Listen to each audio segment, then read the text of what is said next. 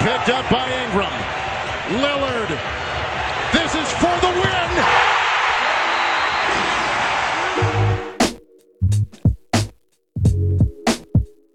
Salve, salve, ouvinte do For The Win, tudo bem com você? Eu sou o Vitor Buratini e eu tô aqui apresentando outro podcast. Hoje aqui é o clima, clima alto, assim, uma alegria incrível, porque hoje falaremos de equipes muito legais, com torcidas muito fortes em todo o Brasil. E hoje eu tô acompanhado aqui de quem? Do Gera Lobo.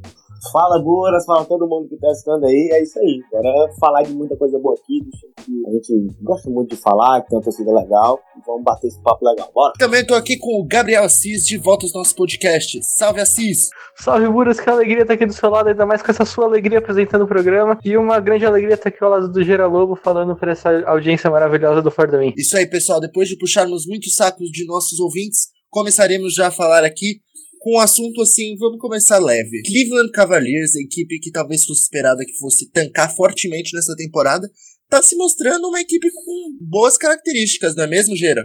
Com certeza. Antes da temporada a gente não sabia nem o que esperar do Cavs. É, esses times que, até de um modo geral, esses times que estão meio que tiveram a ideia de tancar, não só ele, né, o próprio Grizzlies, o próprio Warners, eles estão sendo bem mais competitivos do que a gente achou que seria. Né? O Cavs tá, tá conseguindo render, tá tendo um rendimento bom com, com dois veteranos, né? Levando, não vou dizer nas costas, mas seguindo o rumo né, dessa garotada, que é o Thompson e o Love.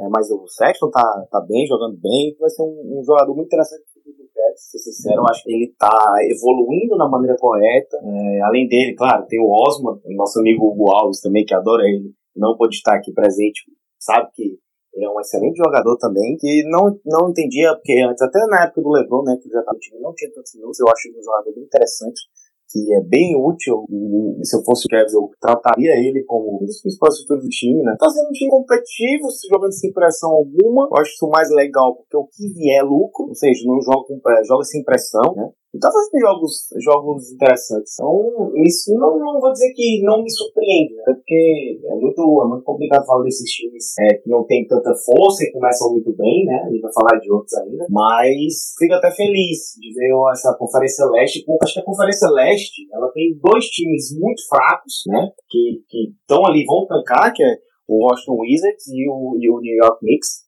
Eu achei que o Knicks seria até melhor, né? Pelos jogadores que tem, pela juventude que tem no time. Mas, de resto, sim, não tem outros times assim que estão jogando extremamente mal. Acho que nem até que nem o Wizards está jogando tão mal, porque o Wizards tem um, o melhor offensive rating da NBA, para ver que tem uma defesa patética. Pífia. E essa não pode ter essa discrepância tão grande entre defesa e ataque. Mas o Cavs está jogando de maneira correta, está jogando de maneira competitiva. E é aquela coisa, o que vier é lucro, e eles estão se apegando muito a isso na, na hora das partidas, sendo liderado, como eu disse, por uma dupla de garrafão experiente que não tem medo de ensinar né, para essa garotada que está chegando agora. E você, meu querido Gabriel Assis, o que você tem a falar dessa equipe do Cleveland? É, o Cleveland parece ser uma equipe muito menos caótica do que foi na temporada passada, né? Isso passa muito pela contratação de um, de um técnico que parece mesmo ser um técnico, um cara que, que consegue montar o time e consegue organizar uma equipe e por isso o time está mais coeso essa temporada. Claro que a, a, experiência um pouco maior ajuda, ajuda um pouco, porque na temporada passada quase não contaram com Kevin Love. Hoje ele já fez uma pré-temporada inteira, tá jogando as partidas, tá com 18 pontos por jogo, tá com 12 rebotes, e quase que um roubo de bola por partida. Então, ele é um acréscimo essa equipe. O Darius Garland, por mais que ainda tenha todo uma, um caminho pela frente, tenha que evoluir muito, ainda tem uma questão de encaixe ali com o Quali Sexton. Ele é um acréscimo de talento inegável para o time, também contribui. Tristan Thompson está fazendo a parte dele, mesmo a presença de alguns outros mais experientes, mesmo que eles não estejam dentro de quadra cumprindo um papel fundamental, assim como o da Vedova já ajuda também. Também tem o Jordan Clarkson que vem sempre pontuando do banco, nem sempre é o cara mais, talvez mais inteligente do mundo, nem sempre ele é tão efetivo, tão preciso, mas ele sempre tem uma boa média de pontuação que acrescenta bastante. E é um time que tem uma coesão mesmo maior do que na temporada passada e a tendência é, é crescer a partir daí, né? Tem, tem os dois que eu já falei, o Darius Garland e o Colin Sexton, mas também tem o Sed Osman, que é um cara que já é bastante útil faz tempo. Essa temporada até tem médias menores, mas ainda assim ele é um cara que acrescenta bastante. Então é um time que já tem muitos dos que estão aí, já estavam, mas eles têm um acréscimo de um Kevin Love saudável e um técnico que está conseguindo organizar todo mundo. É, e é legal o Assis falar isso, porque o John Baylor, né, que, é, que é o técnico do, do Cavs hoje. Ele passou a carreira toda, né, dele sendo técnico de college, passou 12 anos em Michigan, e Michigan sempre foi uma universidade muito competitiva, né, e eles foram um dos técnicos, assim, que chamavam mais atenção por ele conseguir potencializar da melhor maneira possível todo mundo que ele tinha, assim, de um potencial legal. Então, pode ser, pode se dizer que é um pouco até surpreendente, né? Estão rendendo bem, mas técnico que sabe utilizar exatamente da maneira correta cada um dessa garotada. Então, quer escolher o técnico certo para guiar, né? Como podemos dizer, guiar essa quantidade de, de jovens talentos. As escolhas do Kevin são corretas. Não vou dizer que o Kevin não vai ter uma temporada ruim. Aqui, não sei se ruim é a palavra certa, mas não, a gente sabe que o Kevin vai ter uma hora que não vai aguentar, vai, vai ter muito mais derrotas do que vitórias. Mas eu acho que eles não ligam muito para isso. Eles querem desenvolver eles têm um técnico. Por mais que já tenha uma idade avançada, né? 66 anos, o John Bell, eles vão ter paciência para dar tempo para ele e não fazer besteira como algumas franquias fazem, né? O próprio Chicago Bulls aí já tá para demitir o técnico, o Phoenix Suns, o Kokoskov, depois de uma temporada só, um cara jovem, que tinha uma ideia legal, por mais que não, não faça falta hoje, com o Monte Williams, aí o time já virou mais competitivo, mas teve a paciência de apenas uma temporada e tirou ele. Eu acho que a direção do Kevin vai ter uma paciência boa com o Bailey. Ele é o cara certo para levar essa garotada aí para lugares bem interessantes. Assis, e a temporada do Tristan Thompson, hein? Tá sendo bem surpreendente, acho que muita gente não esperava isso, não? É bom, ele tá chutando de três, né? Ele, esses dias aí deu uma louca que ele até chutou do meio da quadra, mas é brincadeira, não é só isso, não. Ele tá bem melhor em todos os aspectos. Isso passa muito também por uma questão física. Na temporada passada ele jogou só 43 jogos, na temporada retrasada foram só 53, sendo metade dele só como titular. Então agora parece que depois de um bom tempo, na verdade, ele está recuperando o nível que ele já mostrou na época que o Cleveland foi campeão, ele está recuperando a melhor forma dele, né? Ele está saudável, está jogando mais de 30 minutos por partida, está sendo titular regularmente, e isso se reflete também na pontuação, que ele tem praticamente 15 pontos por jogo, um bloco e meio por jogo, 10.5 rebotes também. Então, isso se reflete, essa boa fase dele física se reflete na pontuação. Claro que também ele, ele tem um pouco mais de responsabilidade, porque ele agora é um dos mais experientes do time, é, não tem mais Kyrie Irving, LeBron James do lado dele para pontuar, então ele acaba ganhando um certo protagonismo, mas no geral acho que passa muito pela questão física mesmo, porque já tem um bom tempo aí que ele não conseguia jogar com uma regularidade e agora ele tá conseguindo ainda tá uma sequência, tá conseguindo ficar fisicamente bem, jogar bastante minutos e aí isso é inevitável que um jogador que tem uma boa qualidade como ele acabe voltando a se destacar. Gera Lobo, só pra gente encerrar o papo aqui sobre o Cleveland Cavaliers. Tem umas pessoas aí que eu não vou revelar quem são, que eu conheço, que criticam muito o Colin Sexton por ele não dar um grande número de assistências sendo armador. Você acha que isso acaba interferindo ou é uma característica do jogador mesmo? É, eu acho que vai de cada jogador, né? Eu acho que esse, esse papo de, de armador tem que armar e tem que ter um número alto de assistências, eu acho uma baboseira, sinceramente. Eu acho que vai muito do, do sistema do time, do esquema do time. Pô, só pegar, por exemplo, o Sexton tem o quê? 30 minutos por jogo, mais ou menos? O Dragic tem, é só pegando um exemplo mais assim, que eu acompanho ainda mais, o Dragic é, é um dos caras que tem 28 ou minutos por jogo, e é a arma ofensiva do, do, do Hit, ele não é de passador. Eu acho que, assim, tem vários outros que podiam dar exemplos aqui, né? É, mas pra não perder tanto tempo, mas, sim, eu não vejo problema algum isso. Também o amador, não, hoje, pelo menos o amador moderno, não é pra ser aquele cara que tem só que passar a bola, claro, é legal ver um armador, que a gente chama de pass first, né? Que é, que é aquele cara que sempre pensa muito no passe, o Rubio já, já deixou até de ser menos isso, que perceber, mas até pouco tempo ele era um pass first. Ele sempre pensou mais em passar a bola. Ah, eu acho uma bobagem, porque se o Sexton não arremessar, se o Sexton também não chutar, se o Sexton não arriscar, ele não vai evoluir. Ele não vai. É, então, eu acho besteira falar isso, falar que ele, ele não passar tanta bola é um problema. Não, claro, vai ter uma hora que ele vai, vai ter que soltar mais, tentar passar mais a bola, tentar até ser um cara mais completo. Mas pelo menos nesse início, assim, eu não vejo problema algum ele atacar a cesta, ir pra cima. Eu acho até que é uma forma de mostrar uma personalidade bem, bem legal. Longe isso de ser um problema, a não ser que se ele começar a tentar arremessar demais a bola, ter decisões erradas, uma porcentagem ruim, aí ele começar a exagerar muito, aí talvez ele possa pensar em mudar um pouco do estilo de jogo, tentar achar uma forma de potencializar o jogo dele. O João Belen vai olhar isso também, isso aí é certeza. Mas eu não vejo problema algum ele ter uma, uma média baixa de assistências, não vejo problema algum. Mas eu também não vejo que isso é, seja obrigação o cara ter um, um número alto de assistência, não sei, 7, 8 assistências por jogo. Ainda mais com um cara que tá no segundo ano. Então fica aí um aviso para você que critica aquela Lynn Sexton, você provavelmente está errado. Agora falaremos aqui um pouco sobre a equipe do Toronto Raptors. Gabriel Assis, o Toronto Raptors talvez fosse uma equipe que a gente esperasse uma queda bem grande de produção, né? Final perdeu Kawhi Leonard, um dos seus principais role players, que é o Danny Green, né?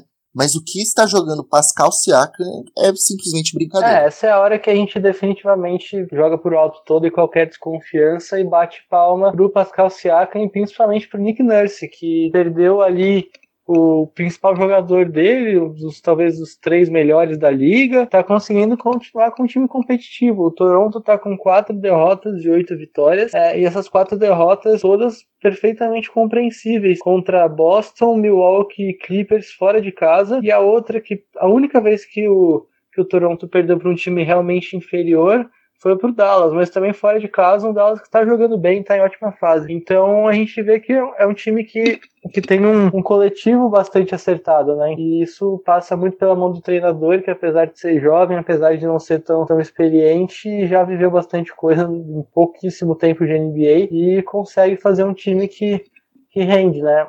O Pascal Siakam assumiu também de vez o papel de protagonista desse time, está com 26 pontos por partida, é quase 9 rebotes. É assustador mesmo a evolução dele, porque até dois anos atrás ele não era nem perto do que ele é hoje. Aí ele deu esse salto de qualidade bastante legal. Deve ser All-Star essa temporada, bem pouco provável que não seja. E aí realmente acho que passa muito por esses dois, pela, pela qualidade do Nick Nurse de fazer um time coeso sem o Kawhi, que era boa parte dos pontos do time, pegava muito rebote, um absurdo defensor, e perdeu também o Danny Green, como você falou, um dos melhores role players que o time tinha, pela utilidade na bola de três e uma defesa muito forte também. Ele é um cara que, apesar de normalmente jogar de dois, ele é um cara muito grande, com uma imposição física bastante impressionante para a posição. Eles perderam isso, conseguiram adaptar com o Fred Van Vliet nessa posição posição, mesmo ele sendo bem menor, claro que ele é muito mais habilidoso, ofensivamente mais completo, mas eles conseguiram ali adaptar o time com características diferentes, nomes novos e tá rolando, as coisas estão dando certo. Agora também eles estão um pouco desfalcados durante esse período que a gente está gravando, mas eles estão fazendo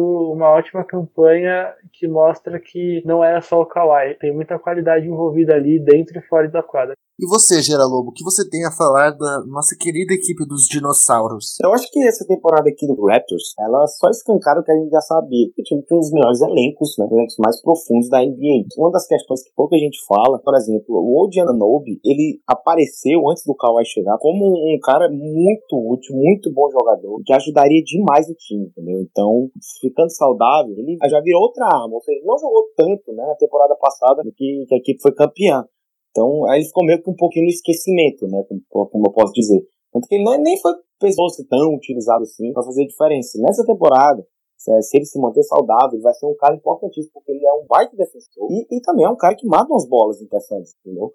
É uma espécie de trend interessante. E agora tem o Siakam, o Siakam, que a grande notícia foi o Siakam meio que surgir como o segundo jogador mais importante do time na temporada passada. Porque a gente já sabia que nessa teria que se provar como uma estrela na liga. Ele é uma das estrelas da liga. Então já faz a equipe não sentir tanta falta assim do Kawhi. Claro, não estou comparando os jogadores. O Kawhi é um jogador espetacular top 3 da liga tranquilamente. Mas bom ver o Siaka. Não vou dizer que é breakout season, porque a breakout season foi a última dele, né? É, mas ele tá se confirmando como um All-Star. Vai para o All-Star Game com certeza. Até o, o Van Vliet eu acho que a equipe deu um upgrade, né, com, a entrada do Van Vliet no lugar do Danny Green. Claro, Green tem essa experiência, é um dos melhores 3 da NBA, na minha opinião, um cara que mata bola, defende ainda com uma genialidade fantástica. Mas o Van Vliet é mais habilidoso, mata bola, é um cara que chama mais a responsabilidade, porque não é o estilo do Green, né? Diferente do Van Vliet, não tem medo de ir pra cima, não tem medo de matar a bola no contra um. Eu não vou dizer que me surpreende também. Não me surpreende o, o, o Raptors estar tá bem assim, né? Porque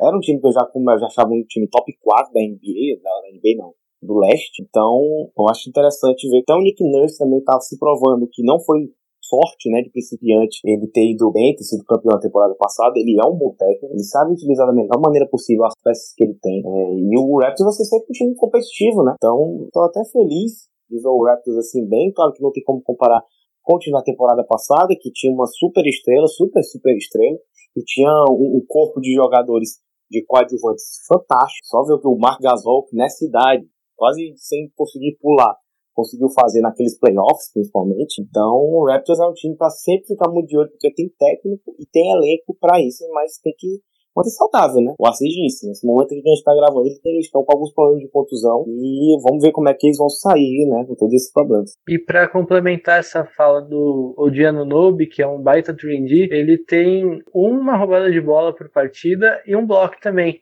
um pouquinho mais até. Então mostra que ele é um baita defensor e ele complementa tudo isso nessa temporada tendo 52% de aproveitamento na bola de 3, muito superior às outras duas temporadas na carreira dele da NBA. A temporada passada dele também já vinha sendo boa, a temporada de rookie dele já foi boa. A temporada passada ele sofreu um pouco de lesão e vinha do, por causa do Kawhi, mas na temporada de rookie dele ele era titular da equipe e agora reassumiu a posição e tá jogando bem demais. Jogador que sempre me agradou e que se seguir nessa evolução evolução, sendo uma boa peça ofensiva e sendo esse defensor ótimo que ele já é, vai, vai ter um bom tempo aí que a gente vai ficar falando bem dele. Será que é possível o Odiano Nobe, nessa mesma, na próxima temporada, seguir o caminho do Pascal Siakam e talvez concorrer aí a um prêmio de jogador que mais se desenvolveu? Visto que na última temporada, que foi a segunda dele na NBA, ele acabou não jogando tanto por conta de lesões. Mas essa agora ele tá recuperado e, como a gente já falou, tá jogando um belo basquete. Ah, eu acho que não, mas não pelo talento do Ananobi, algo do tipo, né? A gente sabe que ele é um bom jogador, tem um, tem um potencial legal, mas pelo estilo mesmo. O Ananobi não é aquele cara que, que ele vai pegar a bola, ele tem a personalidade de pegar a bola no post ou pegar a bola no, numa ISO e pra cima. Ele, ele, é aquele cara importantíssimo pro, pro coletivo do time, pro elenco do time, que não tem medo de defender ninguém, pode defender qualquer jogador da liga. Ele fica naquele cantinho dele para matar a bola de três. Não acho que ele tenha esse potencial para ser um cara que, sei lá, é, faça 20 pontos por jogo, seja um cara que brigue por MIP ou algo do tipo. Como o Siaka. O Siaka é porque é uma personalidade absurda. O Kawhi jogando e o Siaka puxando a responsabilidade, indo para cima. E foi uma das coisas que fez com que o Raptors virasse um time extremamente imprevisível, que você não sabia quem é que ia decidir, quem é que ia pegar a bola. Uma hora era o Kawhi matando bola, outra hora o Siakam, e apareceu o Lowry, que, entendeu não? É um All-Star, né? Já, já foi All-Star algumas vezes. Gasol pegando uma bola ali no poxa, é, assistindo alguém, o Ibaka. Então, é, não consigo ver o, o Ananobi tendo essa temporada assim, mas sendo sim um jogador extremamente útil para qualquer time que ele joga. Então, é, não, não, não colocar ele como IPA exatamente por, por não ser também o estilo de jogo dele, ser esse cara que vai pegar, vai mid-range, vai matar uma bola numa ISO de três, tem essa personalidade ainda. Isso é um palpite, até porque ele também tem que parar um pouco com essas lesões, senão ele não vai para frente. Exatamente, eu concordo com o Gera que o Anunobi não é um cara que vai ser talvez a principal arma ofensiva do time, o cara que vai pegar a bola debaixo do braço, vai, vai partir para lance de um contra um, vai, vai resolver as coisas sozinho. Eu acho que para ele render bem ofensivamente ele precisa de bastante é, colaboração do coletivo, mas ainda assim é um cara que não vai brigar pra, por MVP, pelos maiores prêmios individuais. Eu acho que não dá para fechar o olho para quem sabe no futuro ele ser um All-Star, porque ele tem bastante qualidade qualidade, ele já desde sempre conseguiu ser útil para o time do Raptors, mesmo com concorrência. Então a tendência é ele seguir crescendo aí e virar um cara mais interessante ainda para a gente seguir acompanhando. E falando desse elenco do Raptors, um cara que nessa temporada está se afirmando é o Fred VanVleet, porque na, nas outras temporadas da carreira dele ele foi um pouco irregular, apesar que ele sempre, sempre participou do time, sempre foi bem, sempre demonstrou muita qualidade. Até mesmo na temporada passada, que todo mundo ficou encantado com ele nas finais, foi irregular e nas finais ele foi decisivo. Nas finais, na reta final dos playoffs, né, um pouco antes das finais. Então ele agora é um cara que assumiu a titularidade no lugar do Danny Green e vai com 17 pontos por jogo, 7 assistências e vai rendendo bastante também um dos principais jogadores do time para estar tá com essa campanha boa. Eu acho que foi legal você falar do Vliet, né? Mas eu acho que essas finais fizeram um bem danado pro time. Ele jogou muito, do jogo 3 ao jogo 6. O que esse cara jogou um negócio bizarro.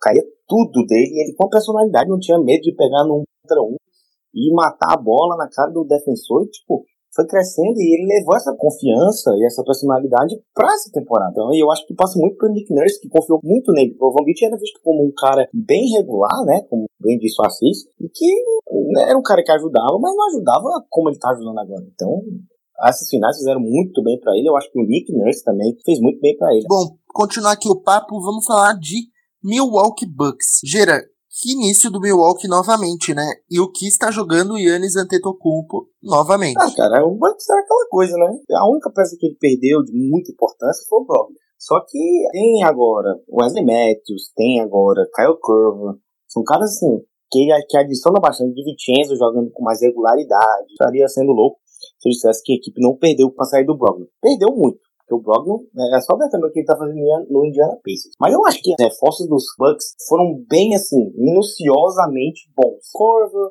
Wesley Matthews, são dois caras que matam bola de fora ainda. O Matthews ainda é, é um, defensor, né? O, o Lopes, ele, ele, é totalmente o contrário do que o Rob, do que o irmão dele é. Né? Ele é um cara que gosta do jogo sujo, é um cara para pegar rebote, é um cara para defender e soltar a bola. Pronto, o, o Brook já é aquele cara que gosta de jogar mais para fora, gosta de abrir a quadra, gosta de matar a bola. Então, eu acho que é interessante você ter dois jogadores extremamente diferentes assim, que consigam até jogar junto de vez em quando. O Lopes pode jogar numa posição 4 se, se precisar, entendeu? Não me surpreende esse início do Bucks, até porque o Bucks, é, tirando o Brogdon, não perdeu ninguém mais importante.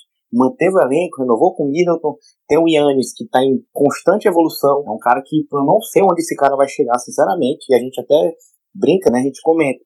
Que, não lembro quanto que foi o jogo. Talvez tenha sido até com o Indiana Pacers que ele matou um pull-up tree, cara, que, olha, se ele começar a matar essas bolas de três, até no ismo, eu não vejo ninguém parando esse cara. Engraçado, o jogo dele é, é levemente previsível, né? Um negócio ruim pro Yannis, é um que ele não tem medo de ter esse jogo previsível, de bater para dentro, pegar na cabeça. Tem uma passada muito grande, os braços muito, muito grandes também, então ele não sofre com isso. Agora, se o cara começar a matar a bola de três, o jogo vai ser imprevisível demais, cara. Não tem como parar um cara desse. Sinceramente, já é um defensor zaço, é um cara que passa bem a bola, rebote precisa nem falar. Imagina, é um, ele tá em constante evolução, o time tem um, um dos melhores técnicos da liga, que é o Budenholzer, tá na segunda temporada, ou seja, a tese é pro time evoluir ainda mais. Então, assim, não me surpreende esse início excelente do Bucks, é, ainda é o primeiro colocado no leste.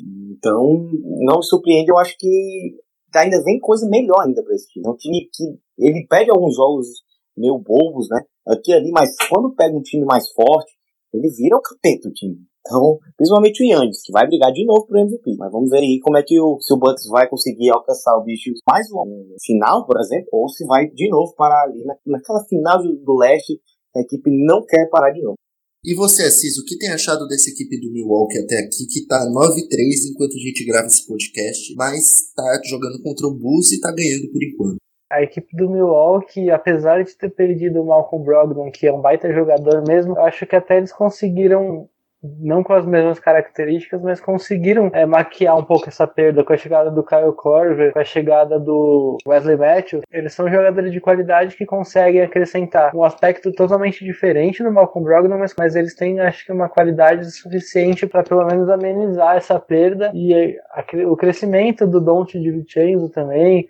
O Sterling Brown, alguns jogadores jovens desse time que na teoria vão evoluindo e vão se tornando bastante úteis também, fazem com que essa perda do Sterling Brown, do, do Malcolm Brogdon, desculpa, não, não pese tanto, porque eles estão com uma boa campanha. O Antetokounmpo está fazendo uma temporada ainda melhor do que a que ele fez na temporada passada. Ele no momento tem 30 pontos por jogo, 14 rebotes, 6.5 assistências, 1.4 steals e 1.5 blocks. Então ele está melhor ainda do que na temporada passada. Não sei se ele vai manter um ritmo absurdo desse durante toda a temporada, até porque temporada regular não é mais uma coisa que empolga tanto para o Bucks. Eles estão com pensamento de, de playoff, de final. Então, ao contrário da temporada passada, que eles estavam brigando pela primeira posição e era tudo novo, agora essa posição de protagonista já é uma coisa mais comum para eles. Eles estão visando objetivos maiores, então pode ser que o Antetokounmpo não mantenha essas médias incríveis, esse desempenho absurdo, mas também é o que tudo indica, vai ficar mais uma temporada entre ele e o Harden, né? Os dois estão imparáveis, não dá, não dá para acreditar no tanto que eles estão jogando, mas enfim, acho que apesar da perda do Brogdon, o Milwaukee conseguiu acrescentar peças interessantes pro elenco, com, essa, com essas que eu já falei, com o, o Robin Lopes, que o Gera falou, acaba que é um time ainda assim bastante equilibrado, que sabe bem o que faz em quadra, e isso se traduz na campanha de nove vitórias até agora. Vai ser um time para brigar pela vaga na final. E é isso, cara, é um time, timaço, continua para mim no nível parecido, igual do, da temporada passada, e a tendência é brigar lá no alto. É só um adendo mesmo, que não tem nada a ver com o Bucks, mas temporada passa, temporada passa, temporada passa. E sempre a gente fica naquele negócio do Harden, né? que o Harden tá disputando com alguém. Nunca Yannis e outro cara. Não, passou o Westbrook, continuou o Harden. Passou o Curry, continuou o Harden. Agora o Harden tá com outro contra o que é contra o Yannis. Vai ser, vai ser muito legal, cara. São dois, assim, animais. Claro, tem o LeBron também, mas são dois animais, cara. O Yannis é um monstro e o Harden é um cara de outro planeta. O cara vai terminar a temporada de média de 40 pontos. É bizarro sinceramente. Bom, só pra gente encerrar aqui o papo do Bucks, queria perguntar aqui pro Gera duas coisas. Primeiro, Chris Middleton veio um pouco abaixo nesse início de temporada, né? E segundo, o Yannis tá beirando já os 30% ali na bola de 3. Se ele conseguir uns 34%, você já considera uma boa média para ele? Bom, respondendo primeiro, o Middleton sabe que o teto do Middleton acho que já chegou, né? Seus 20 pontos ali, um cara que ajuda bem, é um bom coadjuvante. E eu critiquei, eu falei que entendo até a renovação dele, mas eu falei que é um dos maiores overpaid que eu já vi desde que eu comecei a assistir. Cara, é, eu não vou tratar mais com o Middleton, assim, eu entendo que era uma jogada que o Bucks tinha que fazer para garantir, ele não tinha como pagar outro cara, ele ia pagar um cara que já, já sabe o conceito do time, já sabe a filosofia do time, já sabe jogar com o Yannis, tem a ideia do técnico, tudo bem. Mas é um dos maiores overpays da liga. Eu acho ele bom jogador. Não, está, né?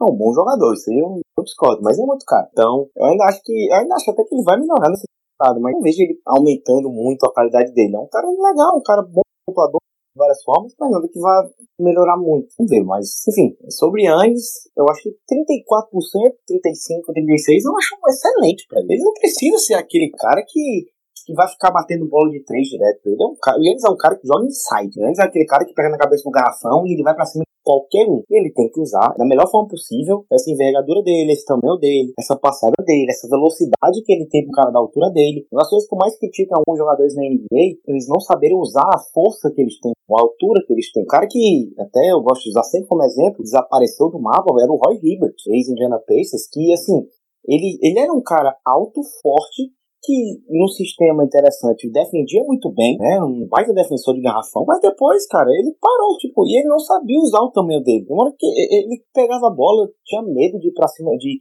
de tentar um post contra um cara menor. E, e eu critico muito isso em alguns jogadores. Já o Yannis é, é, é, totalmente a perfeição do que eu falo. Ele sabe usar o tamanho, ele sabe usar a força, ele sabe usar a envergadura. É, só ver as entradas dele, ele não nem dar um mundo pra cima, de brigar e de, de usar a velocidade dele contra dois defensores se precisar. Então, assim, e ele continuar uma bola de três, é, vamos dizer, você disse, né, Bulls, 34%, 35%, é, sei lá, arremessando quatro bolas de três por jogo e tivesse média, pra mim é excelente. O Yannis matando duas, três bolas de três já tá de grande tamanho pra mim, sinceramente. Ele, ele não é esse cara para ficar matando três. E eu acho legal ele tá começando a soltar mais uma tentar de três. Porque é a única coisa que ele precisa para ele continuar evoluindo, né? O único problema dele é esse. Mas eu acho que se ele, se ele continuar, ele vai ficar imparável. E você, Assis, qual é a sua opinião acerca do Middleton e dessa evolução do Yannis na bola de três? Bom, o Middleton eu concordo bastante com o Gera, assim, é um ótimo jogador. Eu não julgo muito o Milwaukee ter, ter pago esse valor bem acima do que ele vale, porque se perde ele nessa última off-season, acaba que dá uma bagunçada. Ele é o, talvez o segundo melhor jogador do time, provavelmente. É um cara que era difícil de perder ali, né? Para você se reestruturar, é, reorganizar o time em torno dessa ausência. Já tinha perdido o Brogdon. Então eu não julgo, não, porque o Milwaukee tá no auge, não só do, do Antetokounmpo, que ainda vai ter um. pode evoluir ainda mais e vai ter um longo tempo ainda pela frente de alto rendimento, mas tem o Middleton no auge, tem o Brook Lopes jogando muito bem, outras peças ali realmente num momento muito bom e talvez deixar o Middleton escapar junto com o Brogdon, ia criar uma dificuldade maior para esse time nessa temporada e que fosse talvez custar a temporada. Então não, não julgo não eles terem pago esse valor porque eles precisam aproveitar esse momento de auge que eles estão eles estão conseguindo brigar lá em cima. Mas é isso mesmo, o Middleton nessa temporada nem tá com médias abaixo do que ele teve na temporada passada, ele tem 0.2 pontos a mais até do que na temporada passada, mesma coisa praticamente. A diferença maior está nas assistências, ele tinha 4.3 assistências assistências na temporada passada, agora ele tem 2.9. Nesse quesito ele, ele deu uma diminuída mesmo, mas ele tem um melhor aproveitamento de arremesso, então não acho nem que ele tá baixo. Ele tá no nível parecido, mas esse é o nível dele. Foi suficiente para ser o Star na, na última temporada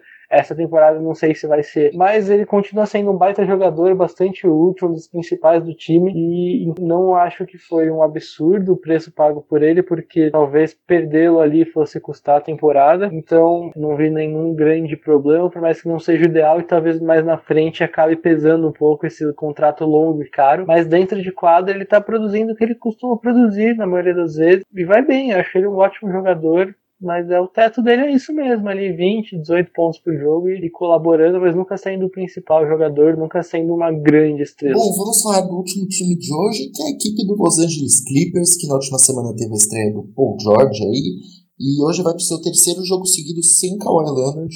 Hoje vai jogar contra a equipe do Oklahoma City Thunder e Kawhi Leonard, por conta de uma pequena lesão, não vai jogar novamente. Gera, esse time é todo o hype que a gente esperava no início da temporada ou é até mais? Tô lendo algumas coisas, né, que, que o Clippers não é tudo isso, que não sei o que, não sei o que lá. É, eu acho assim, eu acho que tá passando por uma adaptação ainda. Não teve ainda Kawhi e o Paul George já mostrou que ele vai ser absurdo. Vai ter essa média de um parada de 70 pontos em não sei pouco, em 44 minutos, né? Que ele fez nos dois primeiros jogos dele. Mas imagina esse time com Kawhi e Paul George, cara. Eu acho imparável, sinceramente. Dois jogadores espetaculares. Pra mim, os dois melhores two-way players da NBA, talvez, não, talvez, dois dos três, né? Tem o Anthony Davis também nisso aí. Cara, é, é, um time muito bom, porque você pode ver até os jogos assim, que não teve Paul George nem Kawhi, o time competitivo, cara. Indo até o fim com o Williams, com o, ha com o Pat Beverly, com o Shemet, Shemet também tá machucado. Então, se eles já vão fazendo estrada com essa. sem os melhores jogadores do time, dois, duas super estrelas, imagina quando o time já tiver completo. Então, então, assim, é um hype, pra mim merece um hype altíssimo ainda. É o favoritaço. Por mais que o Lakers agora esteja muito bem com essas expectativas, muito bem. O próprio Bucks que a gente tá falando aqui. Mas o hype desse time, pra mim, pode até ser maior. Sério mesmo. Hoje, eu acho que podia ser até maior, porque estão olhando só muito pra recorde também. O Raptors tá não, perdão, Clippers, tá vendo alguns jogos por pequena vantagem até. Então, quero ver muito quando o time tiver completo para ver o que esse time vai render. Acho que é negócio de tipo 110 pontos e 89 pontos seguidos por jogo. De verdade, sem exagero. Acho que esse time ainda vai aparecer mais, vai ter uma sequência grande de vitórias, porque o encaixe todo do time é muito bom. Tem todo tipo de jogador tem na equipe, então tem que ter uma paciênciazinha, todo, todo espaço por uma adaptação. Sempre tem essa adaptação às estrelas no time, e não vai ser diferente aqui. Mas Clippers é um time extremamente forte. Para mim, até com tranquilidade, o melhor time da liga, isso é. Assis, você concorda com a opinião do Gera aí que o Clippers é fenomenal? É, exatamente. Acho que é importante a gente falar que o pessoal tá olhando muito para recorde. Se você parar para pegar, por mais que o, o, Clippers tenha uma campanha de oito vitórias e cinco derrotas, não é aquilo tudo que a gente esperava. Dessas cinco derrotas, só uma delas foi com o Kawhi em quadra, porque ele fica fora em back-to-back. -back. Ele teve agora uma pequena lesão. O Clippers montou um time para ser campeão. Eles têm muita, muita gente boa. Cansamos de falar já, né? Porque é o time que mais gerou expectativa. É uma defesa absurda é muita qualidade no ataque, um elenco infinito, um monte de opção. Então, é, o foco deles está no título, eles não precisam ficar ganhando agora. E por causa disso, eles tomam todo o cuidado do mundo com o Kawhi. Ele está agora com uma pequena lesão no joelho, mas vai ficar fora, não vai jogar, não precisa forçar não joga back-to-back porque não precisa forçar, já vem aí com histórico de problema físico. O George teve, teve também um problema no ombro, não conseguiu começar jogando temporada. O time não teve nenhuma pressa para voltar com ele em quadra. Ele só jogou os dois últimos jogos, jogou com limitação de minutos, jogou uma média de 22 minutos só. Mesmo assim, fez 35 pontos, 35 pontos por partida. O que mostra que ele está perfeitamente recuperado e o time está com cautela, colocando ele em quadra aos poucos para evitar lesões graves, evitar algo que possa comprometer uma temporada que é promissora. Uma, duas, três temporadas promissoras com esse elenco que o Clippers tem ainda. Então tem que olhar muito pro recorde. Acho que a gente tem que olhar mais mesmo pros, pros momentos que o Clippers jogou tudo que pode, jogou completo. Não completo porque nunca teve Paul George e Kawhi junto, mas jogou ali com praticamente todo mundo, todo mundo com intensidade, todo mundo concentrado e acabou que isso rolou, por exemplo, a partida de estreia da temporada contra o Lakers, que também é muito, muito bom time vem com uma campanha ótima. Clippers foi superior, jogou muito bem e jogou contra o Golden State na, no Chase Center, ainda com Curry, ainda com o Golden State é, menos, menos desfalcado do que está agora. Ganhou também muito bem, com tranquilidade. É, agora fez 150 pontos no Atlanta Hawks, que o Atlanta Hawks é um time que vem dando trabalho para todo mundo. Fez 150 pontos nesse time, com o Paul George jogando 20 minutos, sem Kawhi, sem o, o Landry Shamet, que também está machucado há, uns 2, 3 jogos, sem o Patrick Beverly, que também está fora por lesão nesses últimos jogos, é, dando chance para rookie como o Terrence Mann. Então, é, é muita qualidade. Eles já tinham antes dessa temporada um elenco que funcionava, um modelo de jogo bastante assimilado. É, esse modelo se mantém, o que faz com que os desfalques tenham um peso atenuado e, cara, ele tem muita qualidade aí, muita, muita força física na defesa e acho que o que fica de expectativa para o Clippers é que realmente, nos momentos em que o time jogou tudo que pode, foi um nível assustador mesmo de favoritaço ao título e as derrotas acabaram em momentos de desfalque, de poupar jogadores, exatamente porque não estão pensando tanto na temporada regular. Eu acho sempre válido a gente mencionar o que, é esse banco do Clippers, né? Porque o banco da equipe tem Lou Williams, tem o Rodney McGruder, o Mo Harkless, o Jamichael Green, o Montrezl Harrell, Além disso, tem os jovens lá, o Terrence Mann e o Jerome Robinson, que acabaram entrando e correspondendo recentemente. Então, assim, Gera, esse banco aí tem uns dois ou três jogadores que em muitos times conseguiriam ser titulares tranquilamente, né? O Williams e o Harrow com certeza seriam titulares, pelo menos metade dos times ali. Eu, por exemplo, no Miami Heat queria muito o Harrow. O Williams também, mas eu acho que o Harrow seria um encaixe fantástico para jogar ali com com a Adebayo. Mas assim, o Magruder mesmo, ele era titular alguns jogos do Miami Heat. Ele é um 3D também. É um cara que defende bem e mata bola, mata umas bolinhas interessantes. Tanto que a gente até comentou isso, né, Burus? É, quando ele. Não sei se ele rescindiu com o Heat. E ele foi pro Clippers, né? Depois ele não podia jogar na temporada passada, isso foi no finalzinho da temporada, mas ele já tinha certeza de que ele jogaria esse cara interessante, um cara que acrescenta, é necessário. Já tem time que já tem tanto defensor bom, ainda tem mais ele. E esse banco é muito sólido, muito sólido. Você tem dois caras que são dois dos melhores sexto homens, né, da liga. Colocar o Williams e o como dois sexto homens. Estranho, né?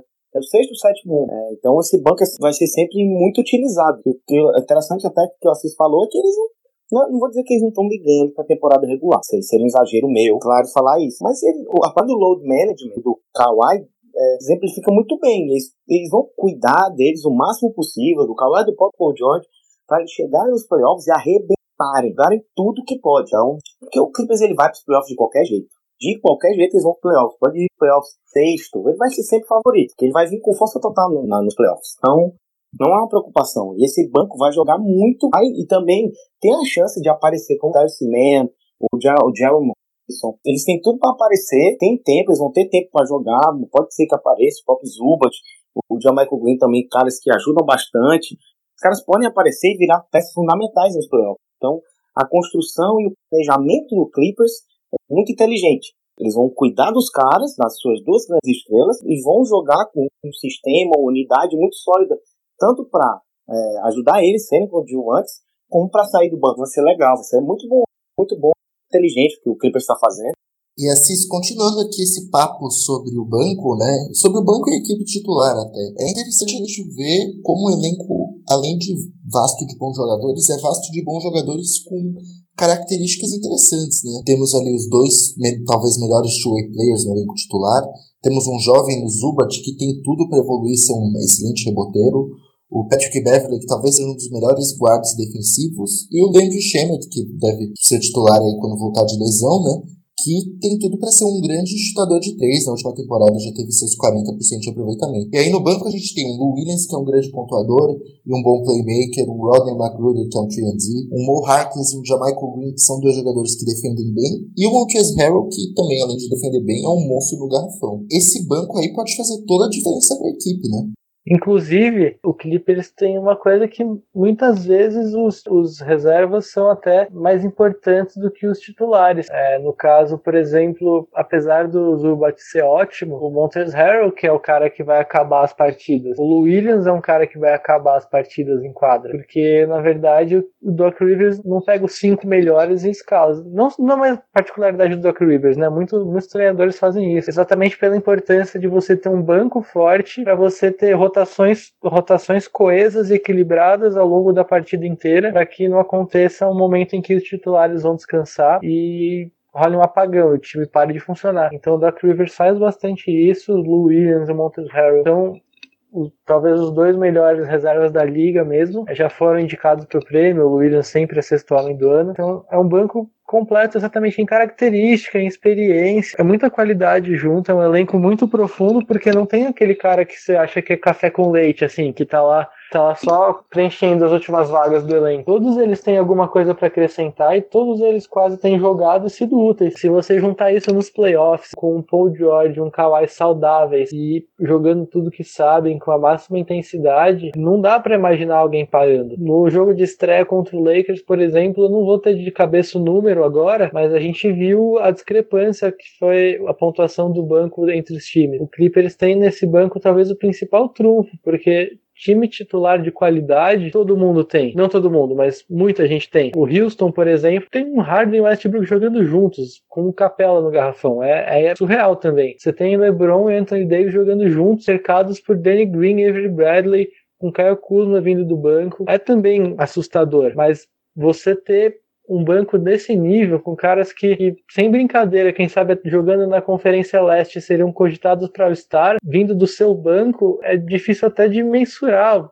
como assim, especial e, e, foge do lugar comum da NBA. É muito acima o banco do Clippers, mas muito mesmo tem jogadores no banco do Clippers melhores que no titular, talvez. Isso mostra como esse time pode ser absurdo mesmo. É muito, muito bom, muito, muito forte. A gente não viu nada ainda. Eu acho realmente que é o grande favorito. Bom, então, meus amigos, acho que hoje por isso é só. Muito obrigado a todos vocês, nossos seguidores que nos ouviram. Esse podcast foi super especial aqui pra gente que tá gravando. Espero que vocês estejam muito alegres enquanto ouçam, porque nosso conteúdo, mais uma vez aqui, sendo feito de qualidade. Tive aqui com a presença de dois craques. Primeiro, Gera Lobo, sua despedida. Valeu, Buras. Valeu, Assis. Craque é, são vocês dois. Estou aqui só para ajudar. E que seja apenas mais um, né, dos podcasts aí. Deu uma parada, não tá no último, né? Eu que virei presença garantida. Mas é isso aí, vamos, vamos acompanhar, tem muita coisa boa ainda. Depois a gente dá até uma, uma checada melhor, até, até mais do Oeste, teve muito leste, a gente promete que a gente vai fazer muito mais. E é isso, um abração, até a próxima e valeu. Também tive aqui com o grande Gabriel Assis, voltando aí as suas participações em podcasts, depois de duas semanas, sem vocês ouvirem a maravilhosa voz dele. É isso, esse foi o Buras me cobrando gentilmente em público para eu participar mais, eu prometo que eu vou fazer isso, mas é, nem sempre dá tanto tempo assim, às vezes falta tempo de assistir, e aí como é que eu vou vir comentar aqui sem assistir direito os jogos, né? Mas, enfim, prazer participar, muito obrigado Buras, muito obrigado G e é isso, tem três semanas de temporada, já teve coisa pra caramba pra falar, já tá muito legal. E a tendência é só melhorar. Daqui a pouco a gente já começa a pensar em All-Star Game e fazer todo aquele processo gostoso da NBA que tá sempre deixando a gente na expectativa de alguma coisa. Um abraço e até a próxima, que não vai demorar tanto quanto dessa vez. Obrigado.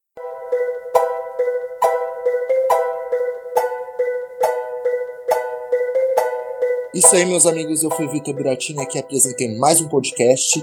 Por favor, compartilhem em suas redes sociais esse episódio, foi muito especial mesmo. Compartilhe com seus amigos, fala para ele seguir aí o For The Win. Se ele curte basquete e ele não nos conhece, é arroba underline For The Win no Twitter, For The Win oficial no Instagram e For The Win em todos os agregadores de podcast. É só você procurar que tem gente lá. Bora bater o recorde de ouvidas nesse podcast, pessoal?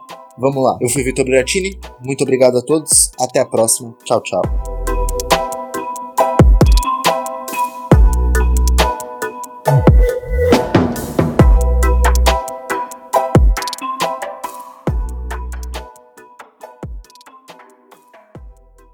Edição Gabriel Pellegrini.